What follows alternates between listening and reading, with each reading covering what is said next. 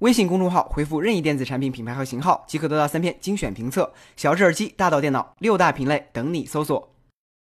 二零一七的十一长假已经过去，在这场只属于中国人的假日期间，科技界也发生了许多重要事件。首先，SpaceX 创始人马斯克公布了详细的太空殖民计划。是的，你没有听错。近日，在澳大利亚阿德莱德举办的国际宇航大会上，马斯克进一步阐述了去年提出的火星计划。他旗下的太空探索技术公司 SpaceX 计划在2022年发射至少两艘货运飞船登陆火星，在人类到达火星之前，将动力、采矿和生命支持系统提前放到火星之上，而在2024年将首批人类送往火星，并在那里建设一个基地。这一时间表比原先预计的提前了至少十年。为了完成火星运输任务，SpaceX 推出了名为 BFR 的星际运输系统。这一巨大的火箭和飞船组合单次可向火星运送一百人左右，最终实现往火星移民一百万人的构想。非主流在人类到达火星之前就发明了火星文，这下国人又可以在世界上扬眉吐气了。对于登陆火星的成本问题，马斯克表示，除了火箭将实现可百分之百重复使用外，取代目前猎鹰九号火箭加龙飞船组合的 BFR 系统，将可以满足 SpaceX 公司客户的所有需求。它将用发射卫星和补给空间站获得的利润来支持火星计划。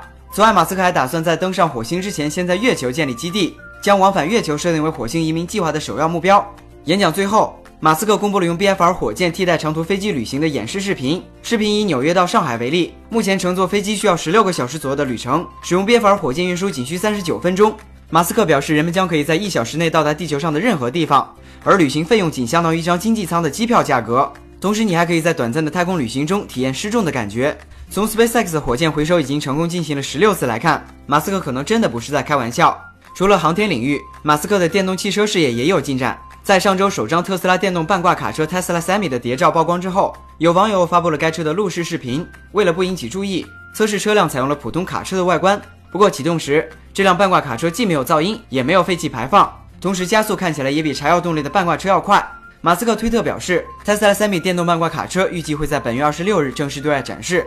同样在十一期间，谷歌召开了秋季新品发布会，一口气发布了八款硬件新品。其中最受瞩目的当属第二代 Pixel 手机，新机与第一代一样，拥有大小两款型号。外观上，Google Pixel 2采用一体成型的铝合金机身，机身背板上玻璃加下金属的双拼设计得到了延续。底部3.5毫米耳机接口被取消，只留下了一个 Type C 接口。正面小尺寸的 Pixel 2采用了五英寸的 P OLED 显示屏，大尺寸的 Pixel 2 XL 采用了六英寸的 2K 十八比九全面屏。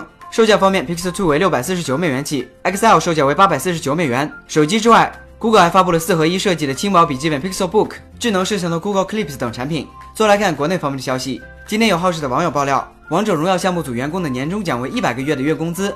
对此，有昵称为腾讯员工的用户表示也不全是，他表示他的年终奖为一百二十个月。对此，腾讯游戏官方微博进行了辟谣，表示十月还不到算年终奖的时候，大家还得努力工作好几个月。看来这一百个月工资说的应该不是年终奖，而应该是季度奖。